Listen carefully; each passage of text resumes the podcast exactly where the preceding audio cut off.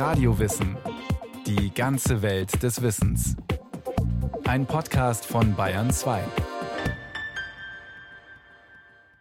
Anfang des 20. Jahrhunderts entdeckten Mathematiker Schwachstellen im Fundament der Mathematik. David Hilbert wollte sie beheben und war davon überzeugt, dass er es schaffen würde. Hilbert gilt heute als einer der bedeutendsten Mathematiker der Neuzeit.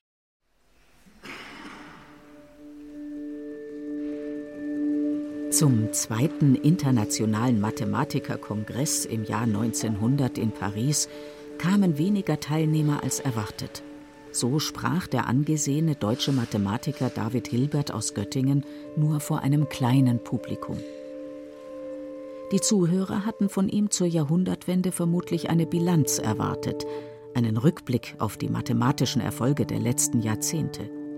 Doch Hilbert sprach über etwas anderes. Was er sagte im Sommer des Jahres 1900 vor nur wenigen Zuhörern, sollte die Mathematik verändern und ihr für das 20. Jahrhundert den Kurs vorgeben.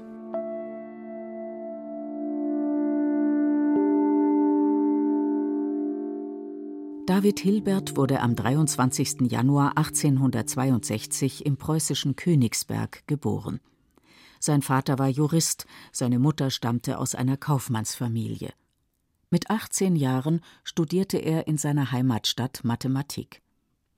Hilbert wurde promoviert, habilitierte sich und erhielt schließlich im Alter von 33 Jahren 1895 eine Professur in Göttingen. Hier dachte Hilbert über fundamentale Fragen nach, sagt die Mathematikerin Professor Katrin Tent in welchem Gerüst machen wir überhaupt Mathematik? Wie arbeiten wir so sauber, dass wir nicht in zehn Jahren merken, dass das alles zusammenbricht? Dass die gesamte Mathematik zusammenbrechen könnte, das war keine absurde Angst, sondern eine reale Gefahr. Anfang des 20. Jahrhunderts erkannten Mathematiker, dass es im logischen Fundament der Mathematik Schwachstellen gab. Hier und da waren sie in den Jahrhunderten und Jahrtausenden zuvor bei ihren logischen Schlussfolgerungen unpräzise vorgegangen. Sie hatten bei manchen Argumentationen keine streng formalen Beweise vorgelegt, sondern intuitive Begründungen gegeben. Diese Anschaulichkeit zeigte jetzt dramatische Folgen. An scheinbar ganz simplen Stellen, wie etwa bei der Frage, was eine Menge ist, tauchten logische Widersprüche auf unauflösbare Zwickmühlen, mathematische Sackgassen. Drohte die Welt der Mathematik mit ihren logisch hergeleiteten Aussagen über Zahlen, Kurven, Flächen, Räume im Chaos zu versinken? Das war ein großer Schock für die ganze mathematische Community, weil die plötzlich gemerkt haben, oh, wenn man die Grundlagen nicht sauber legt, dann weiß man gar nicht, was da für Effekte möglicherweise passieren, wenn da einmal einer scharf drauf schaut und den Widerspruch bemerkt, den vorher keiner gesehen hat. Die Mathematik vor Hilbert war in einem Zustand, wo man vieles gemacht hat, ohne sich über die Grundlagen und über die Zusammenhänge wirklich Rechenschaft abzulegen. Hilbert-Biograf Dr. Georg von Wallwitz erklärt, diesen Zustand in der Mathematik, der zu Widersprüchen geführt hatte, wollte Hilbert ändern, tief im Wesen des Fachs. Er stellte sich eine abstrakte und genaue Mathematik vor, mit der man die Wahrheit ergründen konnte, ohne Zweifel und Widersprüche. Sein Bauplan dafür war, es sollte eine Handvoll präziser Grundannahmen geben, sogenannte Axiome, und aus diesen Axiomen sollten mit klaren logischen Regeln alle mathematischen Erkenntnisse abgeleitet werden können.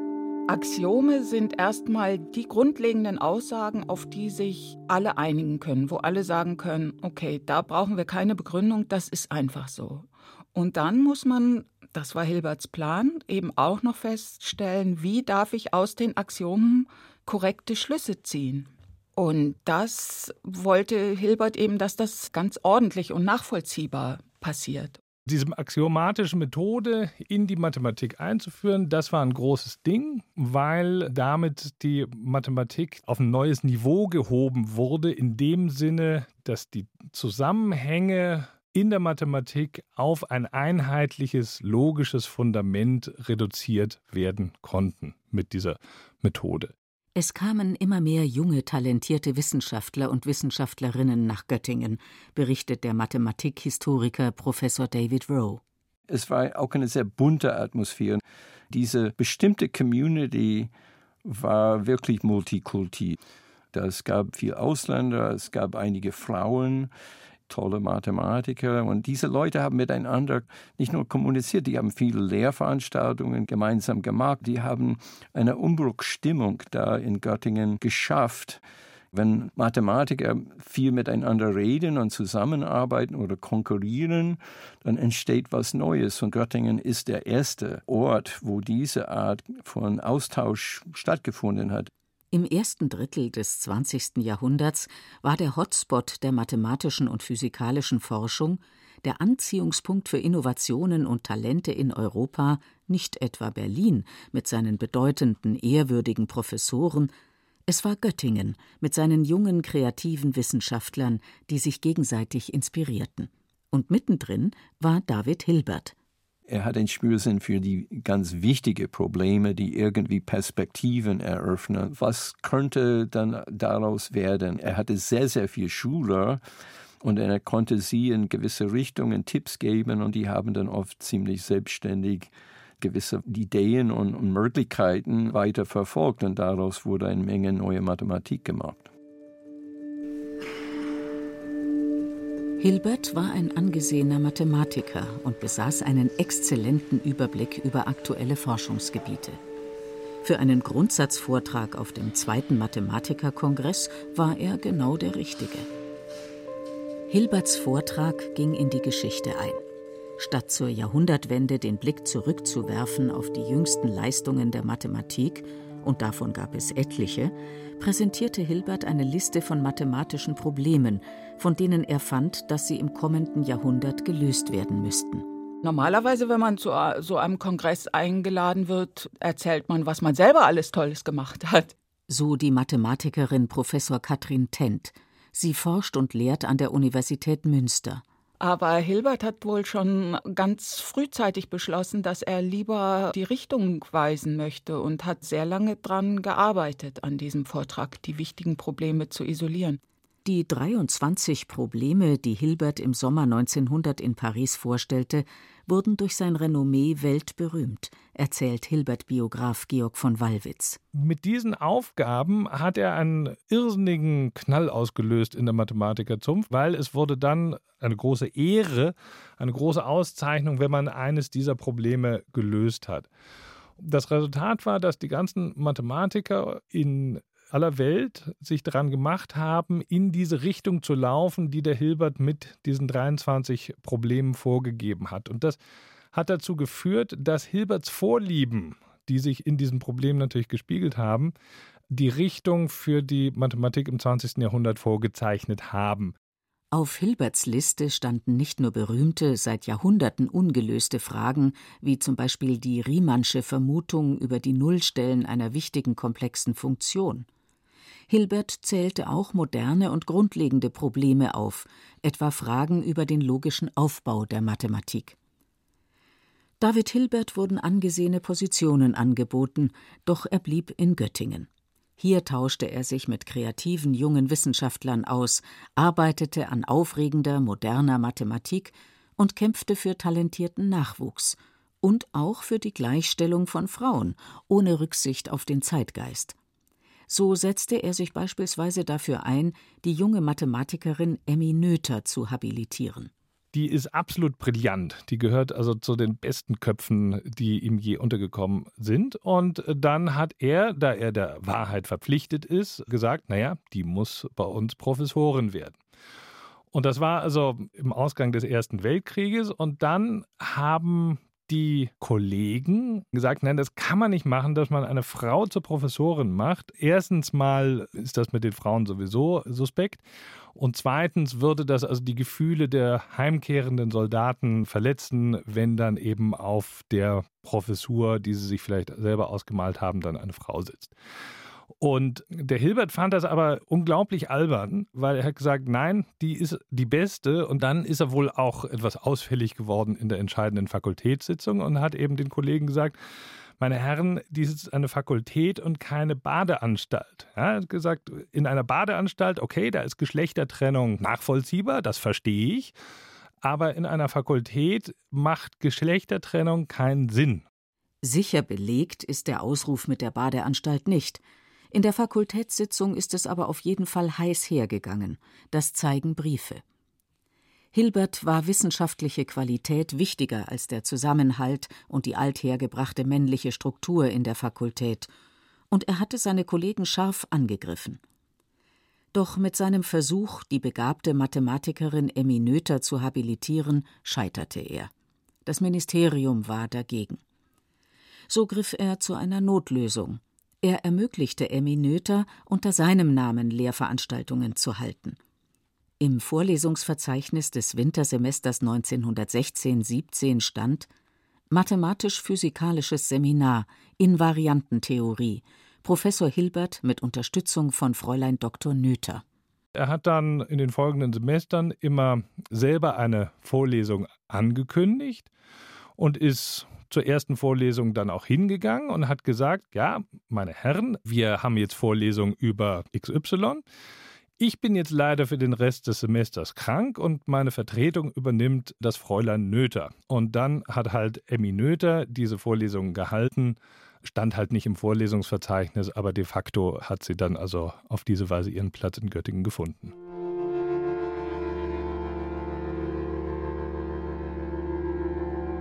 David Hilbert war verheiratet und hatte einen Sohn, Franz. Franz war schlecht in der Schule. David Hilbert, Navigator der modernen Mathematik, versuchte seinem Sohn zu helfen.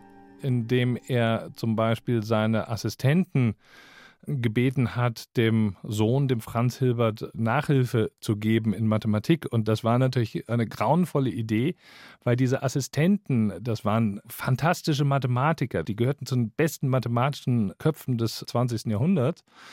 Und die hat man jetzt als Nachhilfelehrer auf diesen armen Sohn, der eben nur eine Rechenschwäche hatte, losgelassen. Und das konnte natürlich nicht gut funktionieren. Als junger Mann erlitt Franz Wahnanfälle und kam in die Psychiatrie. David Hilbert brach den Kontakt ab. Trotz der belastenden Spannungen rund um den Sohn unterstützte Käthe Hilbert ihren Mann, wo sie nur konnte. Sie empfing Kollegen und Schüler, schirmte ihren Mann vor Stress und Trubel ab und schrieb in bester Handschrift seine Briefe und Manuskripte ins Reine, sagt Historiker David Rowe. Käthe Hilbert stand hinter ihrem Mann also hundertprozentig. Man kann die Bedeutung von Käthe Hilbert gar nicht überschätzen eigentlich für diesen Erfolg von ihrem Mann. David Hilbert hätte nie diesen Erfolg erreicht, vor allem mit seinen Studenten, ohne Käthe Hilbert zur Seite gehabt zu haben. Mit der Unterstützung seiner Frau konnte Hilbert an den spannenden Fragen seiner Zeit arbeiten. Oft fanden sie sich an der Schnittstelle zwischen Mathematik und Physik. Hilbert forschte an partiellen Differentialgleichungen und an Funktionenräumen, und er leistete seine Beiträge zu Albert Einsteins Relativitätstheorie.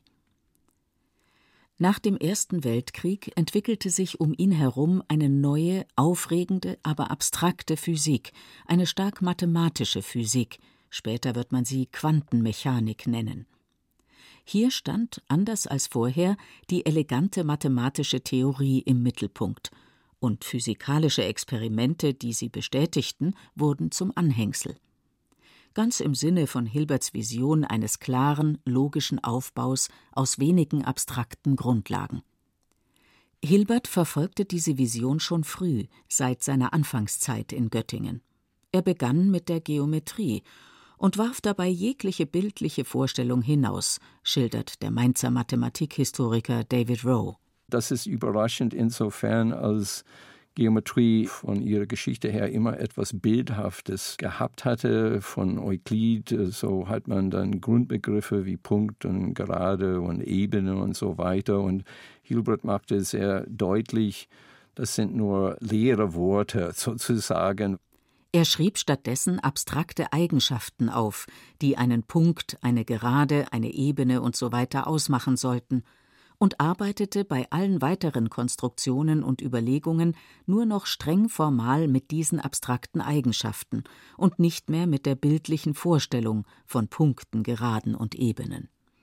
Hilbert soll gesagt haben, man müsse statt von Punkten, Geraden und Ebenen genauso gut von Tischen, Stühlen und Bierkrügen sprechen können. Diese inhaltslose Abstraktion ist völlig neu in der Mathematik und wurde immer über die Jahrzehnte danach immer an Bedeutung gewinnen. Seine abstrakte, penible Vorgehensweise wurde zum Fundament der modernen Mathematik. Verboten sind seither bildliche Beschreibungen wie ein Punkt ist das, was keine Teile hat. Verboten sind anschauliche Begründungen, etwa der Ausdruck wird immer kleiner und verschwindet. Verboten sind auch vermeintliche Selbstverständlichkeiten. Es zählen nur noch klare Grundlagen und wasserdichte logische Schlussfolgerungen nach präzisen Regeln. Die Mathematik war für Hilbert weniger eine künstlerische Gedankenwelt, sondern funktionierte für ihn eher wie ein unbeirrbarer Computer mit einer klaren Programmiersprache. Dafür ein Gerüst zu entwerfen, in dem keine Widersprüche auftreten können, war ein gewaltiges, ambitioniertes Vorhaben. Doch David Hilbert war bei dem Thema ein unerschütterlicher Optimist. Er war sich sicher, dass man mit dem strengen formalen Aufbau der Mathematik jede offene Frage zweifelsfrei würde klären können, früher oder später. Er glaubte, dass Erkenntnis keine Grenzen hat und wetterte 1930 in einer Radioansprache gegen Wissenschaftler, die anderer Meinung waren und die auf das Ignorabimus verwiesen, auf die Auffassung, wir werden es niemals wissen. Wir dürfen nicht denen glauben, die heute mit philosophischer Miene und überlegenem Tone den Kulturuntergang prophezeien und sich in dem Ignorabimus gefallen. Für uns gibt es kein Ignorabimus und meiner Meinung nach auch für die Naturwissenschaft überhaupt nicht.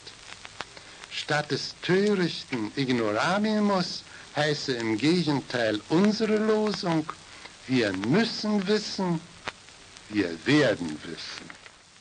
Drei Jahre nach dieser Radioansprache endete die Blütezeit der Göttinger Mathematik. Viele Wissenschaftler dort waren Juden und Andersdenkende, die nach der Machtergreifung der Nationalsozialisten das Land verlassen mussten, berichtet Georg von Wallwitz. Insofern ist dieses Göttingen, was also der Motor der mathematisch-physikalischen Entwicklung war in den 20er Jahren, war Mitte des Jahres 33, also ein halbes Jahr nach der Machtergreifung durch die Nazis, war es praktisch leer. Hilbert war Pazifist. Er hatte schon als einer der wenigen den Ersten Weltkrieg abgelehnt. Jetzt zog er sich innerlich zurück. Bis in die Mitte der 30er Jahre haben ihn eine Reihe von Schülern immer wieder besucht. Das ging durchaus noch. Und die berichten von Hilbert, wie er sich in sich zurückgezogen hat, wie er keine Zeitung mehr liest, wie er die Welt im Wesentlichen zu ignorieren versucht, die um ihn herum definitiv in eine falsche Richtung abgleitet. David Hilbert, einer der bedeutendsten Mathematiker der Neuzeit, starb 1943 so gut wie unbemerkt auf dem Höhepunkt des Zweiten Weltkriegs. Sein enormes wissenschaftliches Vermächtnis besteht jedoch bis heute.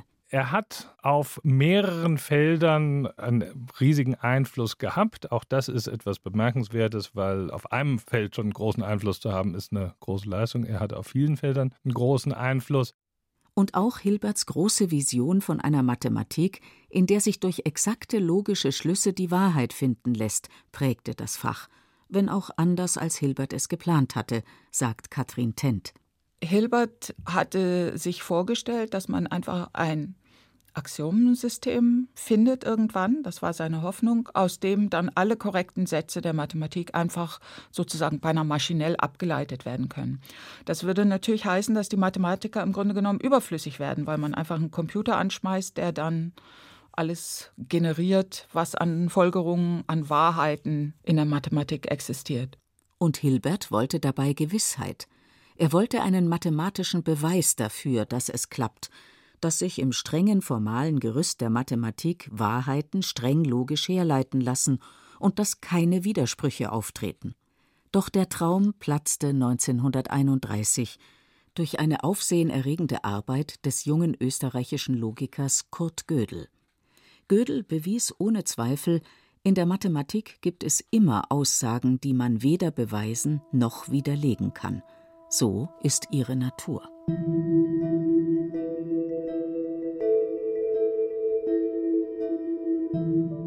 Die Mathematik baut dennoch bis heute auf Hilberts Vision auf.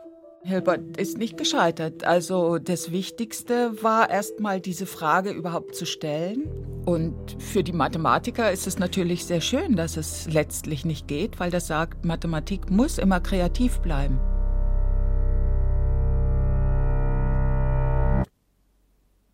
Das war Radio Wissen, ein Podcast von Bayern 2. Autor Eneas Roch, Regie Martin Trauner. Es sprach Beate Himmelstoß. Technik Christine Frei. Redaktion Nicole Ruchlack.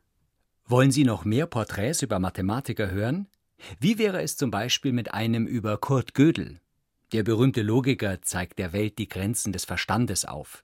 Mehr dazu unter radiowissen bayern2.de slash podcast. Dort finden Sie auch alle anderen Episoden von Radio Wissen. Wenn Sie keine davon mehr verpassen möchten, dann können Sie den Podcast auch abonnieren.